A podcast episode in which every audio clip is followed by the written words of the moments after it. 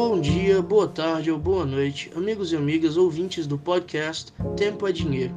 Eu sou o João Ricardo, seu host, e hoje falaremos sobre um tema no mínimo curioso: análise fundamentalista. Podemos começar dizendo que a análise fundamentalista busca basicamente avaliar a saúde das empresas, projetar seus resultados futuros e determinar o preço justo para suas ações.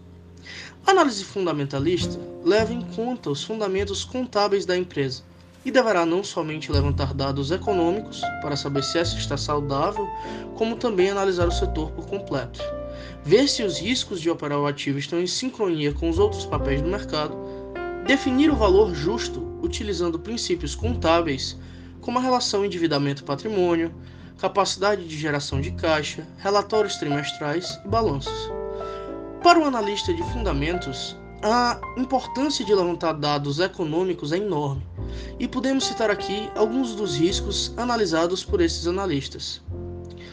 Os riscos macroeconômicos principais são a taxa de juros, que, logicamente, quando é menor, faz com que o consumo aumente e, por consequência, a inflação aumente também.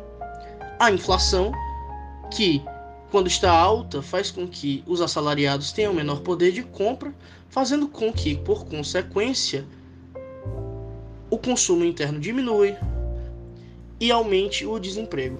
A taxa de câmbio, que quando está alta, por exemplo, real muito barato em relação a dólar, faz com que aumente o consumo interno, aumente o emprego, ou se o dólar está barato em relação ao real, aumente o consumo internacional e faça com que o consumo interno diminua e perca força, fazendo com que haja desemprego. Aí a gente pode falar também de crescimento ou recessão econômica, que é algo muito importante, interna ou externa.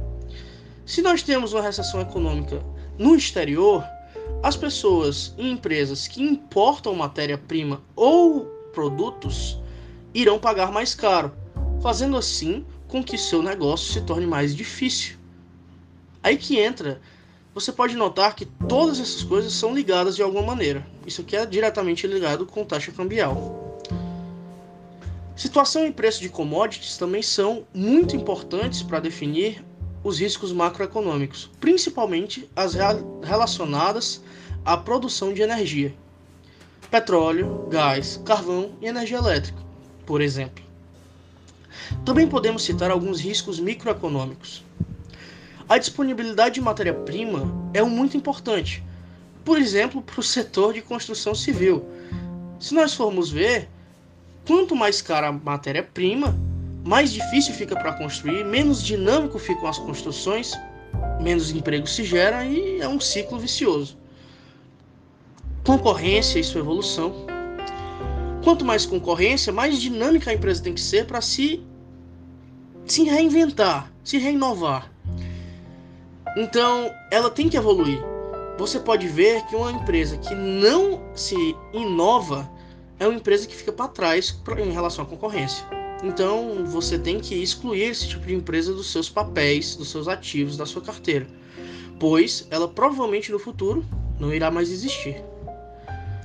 Possível surgimento de produtos substitutos, por exemplo, que a gente pode falar da energia elétrica substituindo o petróleo como forma de energia, né? Energia fóssil, você usa gasolina, por exemplo, no carro, você pode usar energia elétrica hoje, já existem vários carros elétricos, então a gente pode ver que existem substituições. Governança corporativa, que é algo de suma, de suma importância. A governança corporativa tem um papel muito importante na escolha de ativos para sua carteira.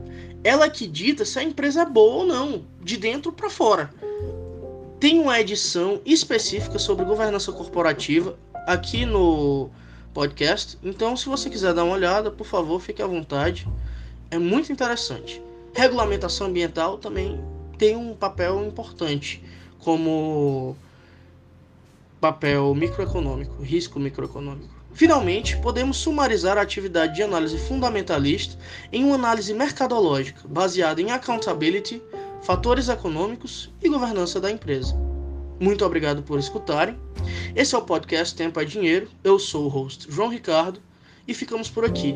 Se gostou, por favor, considere se inscrever no nosso podcast aqui no Spotify e dar uma olhada nos episódios anteriores. Muito obrigado e até logo.